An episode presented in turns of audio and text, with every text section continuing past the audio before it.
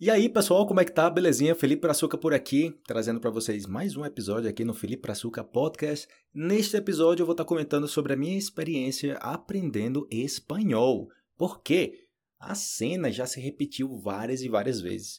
Eu estava conversando com alguém em espanhol e quando chega no momento clássico de "Ah, você é de onde?", eu falo do Brasil.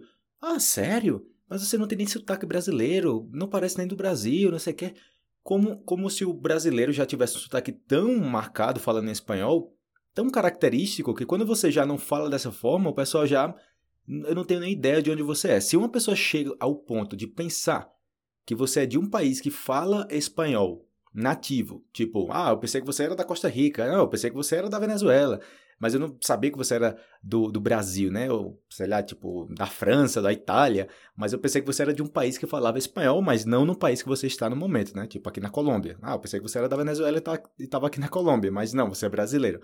Mas, como acontece o processo de aprendizagem de idiomas? Porque algumas pessoas aprendem de uma forma mais nativa, digamos. Eu nunca vou soar como nativo, nativo aqui na Colômbia, porque eu continuo sendo estrangeiro e, e, e eu já eu falo português há, há, há, bem mais anos do que o espanhol. Talvez se fosse o contrário, tipo, ah, sei lá, tipo, fui embora do Brasil aos 10 anos e agora tenho 30 anos. Aí, tipo, ok, pode acontecer de você falar mais o idioma que você vem falando nos últimos 20 anos, com mais frequência, do que o, os primeiros 10 anos da sua vida. Mas nesse caso, é a, é a menor parte do tempo que eu tenho em contato com o espanhol, né? Eu fui embora do Brasil em 2012. A gente está em 2023, então são 11 anos que eu não moro no Brasil, mas eu tenho contato com pessoas do Brasil praticamente todos os dias, falo em português, ensino português, mas a minha vida é mais no espanhol e inglês. Então, como, como acontece isso, né? De você aprender a falar o idioma como as pessoas nativas ou próximo a isso, né? Porque o pessoal pergunta como é que você aprendeu, como é que você fez, não sei o quê. E muitas das recomendações, muito do que eu apliquei aprendendo tanto inglês como espanhol, eu recomendo para os estudantes aprenderem usando as mesmas técnicas, as mesmas dicas português. Uma das coisas é que você pode aprender o idioma de uma forma bem básica, ok? De ser entendido, como eu, quando eu estava morando na Argentina em 2012, eu encontrava brasileiros que falavam, ah, eu quero aprender somente para falar o básico aqui, tipo, se eles... Tinha até brasileiro, tinha até uma menina do Brasil lá, talvez eu tenha até mencionado isso em algum outro momento aqui, que ela ficava irada com os argentinos que não entendia ela falando português. Eu falo em português, é praticamente a mesma coisa, não entendem. Esse pessoal, não sei o quê. E eu, mano, você tá em outro país, falando o idioma do seu país. Ou seja, se fosse, sei lá, tipo, eu sou europeu, eu, eu, falo português europeu, então no, no, Brasil eu falo português europeu, ok, é o mesmo idioma com algumas variações ali, mas dá para se entender, tá, ok. Mas eu chegar num país que fala espanhol, falar em português e ficar puto da vida quando uma pessoa não entende é complicado. Até porque a maioria das pessoas, mesmo falando seu idioma nativo, não gosta de não ser entendido. Eu, eu tô pra ver a situação de alguém falar, sei, sou brasileiro, fala alguma coisa lá no Brasil, e a pessoa, quê? E eu repito, e a pessoa, não entendi. Não entendi. Eu, Caramba, como assim não entendeu? Você tá louca? Como assim? Eu tô falando claro, como é que você não tá entendendo? Olha só, eu posso estar falando palavra por palavra correto, corretamente, ok? Mas a formulação do que eu estou pedindo não tem sentido. Então, é, é quando você está argumentando também, defendendo alguma ideia ou fazendo um ponto de vista. Você pode argumentar sobre alguma coisa, falar de uma forma que as pessoas não entendem o seu ponto de vista. É tipo, eu estou entendendo todas as palavras que você está falando, mas eu não entendo o que você quer dizer. Ah, na mesma forma, quando você lê alguma coisa, em seu idioma nativo, em português também, que você, ok, entendi o que eu, eh, eu entendi as palavras que eu li, mas eu não entendi a ideia do que eu li. Aí você volta a, a ler outra vez. E isso é um pouco frustrante de acontecer. Então, basicamente, com, com espanhol, o que eu fiz foi praticar muito, sempre estar em contato com pessoas que falam espanhol. Aqui na Colômbia, minha experiência tem sido muito boa com pessoas da Colômbia, dividindo apartamento também com pessoas da Colômbia. Eu sempre fui dividir apartamentos viajando, é, nesses é, hostel, hostel também. Então sempre estive rodeado de pessoas, escutando pessoas conversando. E isso é bacana. E outra coisa também que influencia muito é a sua forma de ser. Se você é uma pessoa que gosta de conversar muito no seu idioma nativo, é muito provável que você vai transportar isso aí também para outros idiomas que você aprender. Porque é aquela coisa, tipo, eu gostaria de falar mais, mas eu não tenho muito vocabulário. E o que vai me motivar a aprender mais vocabulário é essa vontade de querer falar mais. Eu quero compartilhar minhas ideias, eu quero compartilhar minhas experiências, eu quero, eu quero ter a oportunidade de trazer muito mais para a mesa, né? Falar assim, trazer mais para a mesa, você é, aportar algo, né? Você adicionar algo na conversa, não somente você está respondendo o básico. É aquela coisa, tipo, ah, quando essas pessoas estão conversando, tem muito tema de conversação. Tu nunca para, entendeu? Sabe aquelas pessoas que você conversa e você, caramba, quando a gente começa a conversar, não tem hora para acabar. Já tem outras pessoas que você conversa que eu falo assim, é tipo conversa caixa e conversa, é, sei lá, tipo uma bola. Uma conversa bola você empurra. E aí vai rolando, entendeu? Às vezes até descendo na ladeira. Mas uma conversa caixa é uma conversa pesada que você empurra, empurra, empurra. Você tenta com todas as forças manter aquela conversa. E é difícil, cara. Até mesmo no seu idioma nativo, conversando com outra pessoa que não conversa muito, não sei, tipo, que você não tem muita afinidade. Talvez essa pessoa converse muito, mas não sobre as coisas que você gosta de conversar. Então, não, não tem muita química ali, né? Não tem muita conexão com, com, a, com a pessoa. Então, isso vai influenciar também que você fale menos o idioma. Então, por isso que eu falo, uh, o que eu fiz muito aprendendo espanhol, eu ainda estou aprendendo espanhol, é conversar muito com as pessoas, falando espanhol. E não somente escutar o que as pessoas falam, mas também tentar expressar o que eu penso sobre aquela opinião daquela pessoa ou sobre essa situação. Então, se você é o tipo de pessoa que não conversa muito, ah, que eu não gosto de falar muito, eu sou muito tímido, sou muito tímida, sinto muito lhe dizer, mas você vai ter um trabalho bem mais árduo para aprender português ou qualquer outro idioma. Porque não tem como você aprender se você não pratica, se você não fala. Então você tem que conversar. Então, uma grande facilidade disso aí, no meu caso, de, de eu gostar de conversar com as pessoas, e quando eu vejo isso nos estudantes também, aprendendo português, e falam, ah, faz dois meses que eu tô aprendendo, e estão conversando, sabe? Tipo, não para de conversar, e o caramba, nossa, você tem uma personalidade que facilita muito você aprender português, ou qualquer outro idioma. Por quê? Porque você quer se comunicar, você quer falar com as pessoas. Então, isso vai muito mais além do que aprender o idioma. Eu menciono muito isso no, com, com o inglês também, quando eu aprendi inglês, e continuo aprendendo como sempre qualquer idioma. Você continua aprendendo para sempre. Algo que me motivou muito a aprender inglês foi querer me aprofundar mais nas conversas com as pessoas que eu conhecia, né, que eu conhecia na internet. Então eu conhecia pessoas que queria que era bacana e tal, mas eu não, não tinha tanto vocabulário e eu queria aumentar meu vocabulário. Eu queria me expressar mais com essas pessoas. E claro, na medida que eu ia aumentando isso, ia facilitando a coisa, né? Porque aí eu posso me comunicar mais como alguém nativo. Então aquela pessoa que é estrangeira, que fala inglês nativo, vai conversar comigo como se estivesse conversando com alguém do seu país, alguém nativo. Então é diferente, principalmente quando o estrangeiro sabe outro idioma, que tem essa, esse detalhe também. Por exemplo, eu posso conhecer alguém na Colômbia ou em qualquer outro país que fala espanhol, mas não fala outros idiomas. Então não sabe como é que é aprender outro idioma. Então você já aprendeu inglês? Não, eu já aprendi, não, não, não sei nem outro idioma, só sei espanhol. E olhe lá, fala assim, a brincadeira. Eu sei espanhol e, e, e mais ou menos, fica brincando com isso.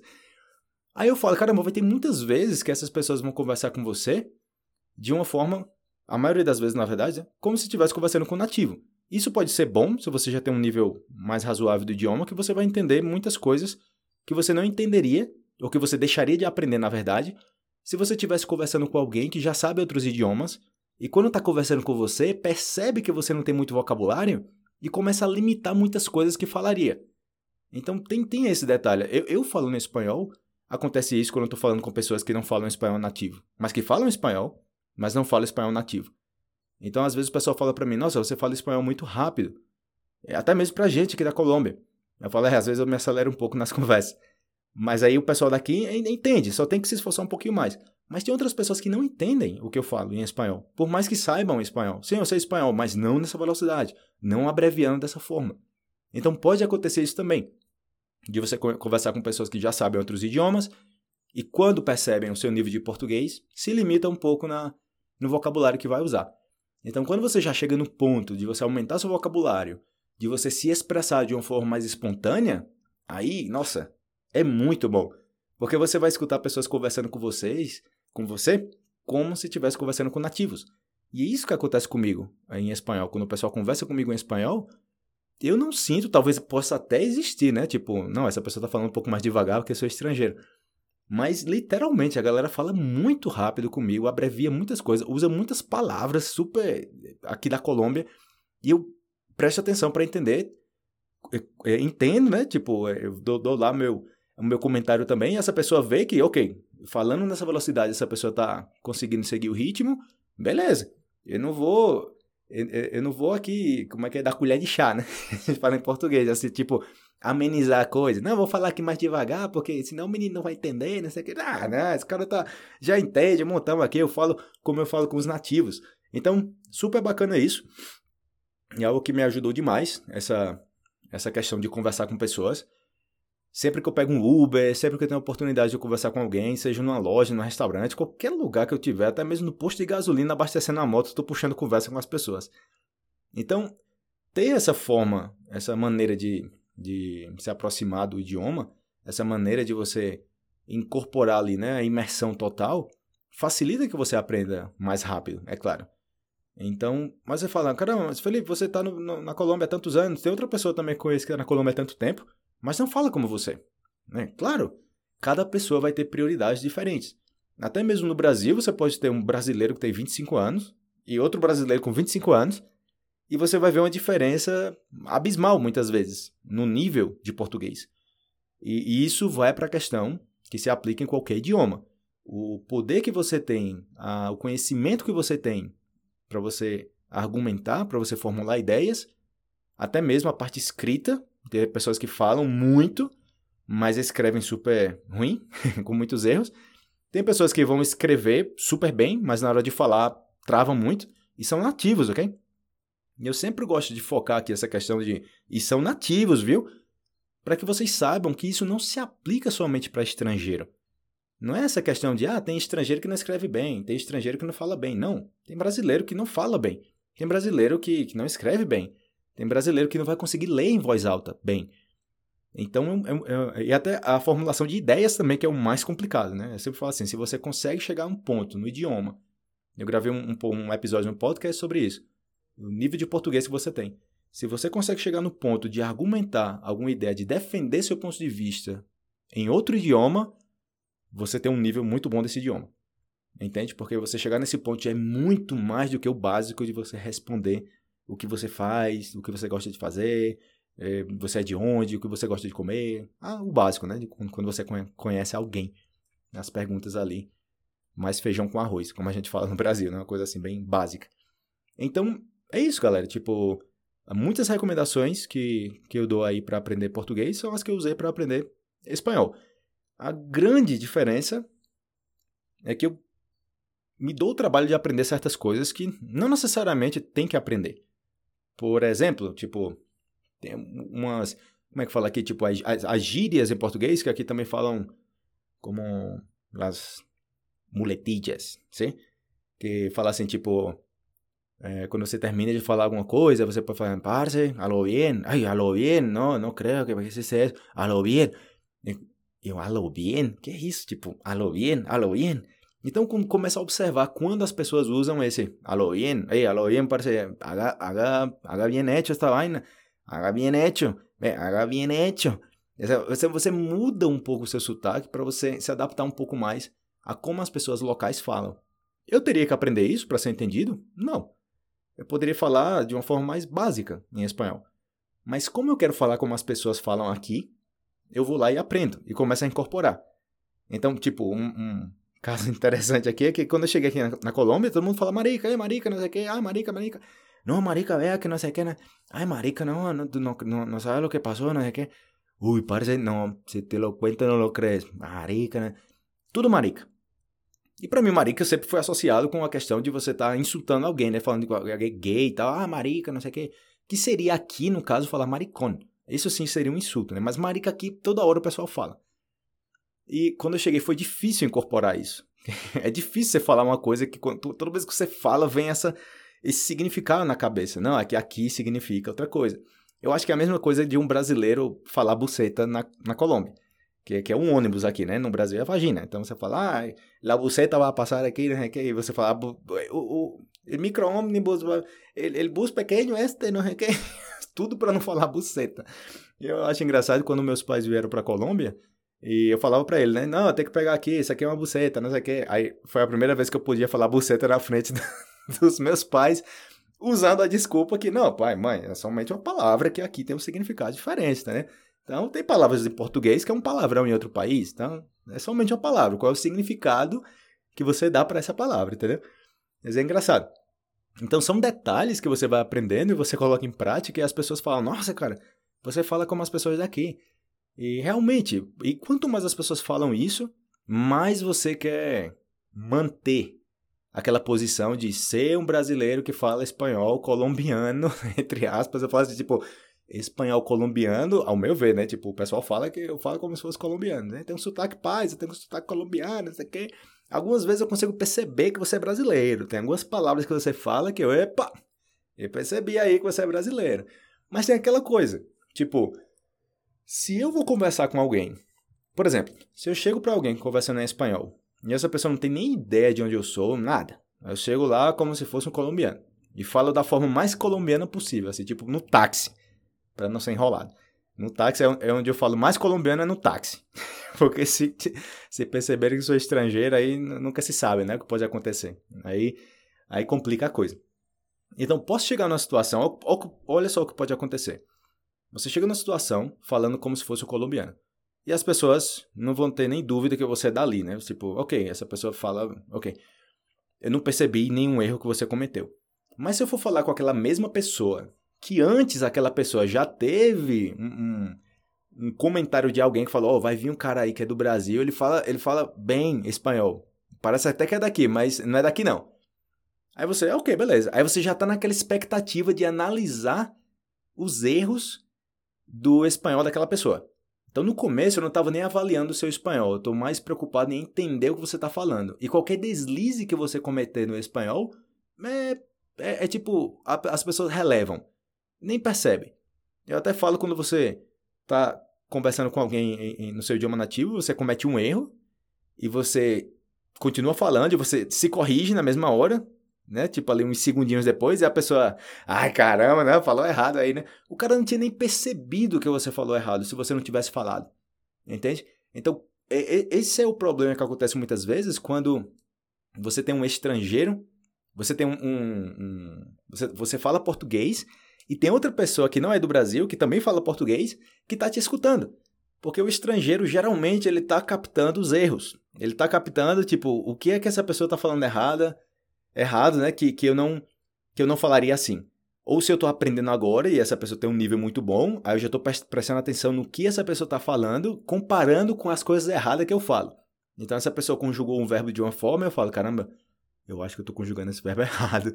Porque essa pessoa fala muito bem espanhol e eu estou começando a aprender agora, e você vai se espelhando naquela pessoa. Então acontece muito isso, entendeu? Nos idiomas. De você. Tem pessoas que se contentam com o básico do idioma, que não tem problema. Até mesmo seu idioma nativo, você pode se contentar com, com o básico. Chega um ponto que você chega no platô. Chegou aqui, ó, aprendi até aqui. E para aprender mais que isso, eu tenho que me esforçar muito. Ou seja, é, é muito mais difícil continuar a subir o nível depois que você chega aqui. Aí você tem que ler mais, você tem que conversar mais, você já tem que começar a fazer anotações de palavras novas que você está aprendendo, que você está conhecendo primeiro, para poder aprender essas palavras, né? transformar o vocabulário passivo em vocabulário ativo. Essa é a ideia. Então tem esses detalhes também. Eu sou o tipo de pessoa que gosta de aprender bem.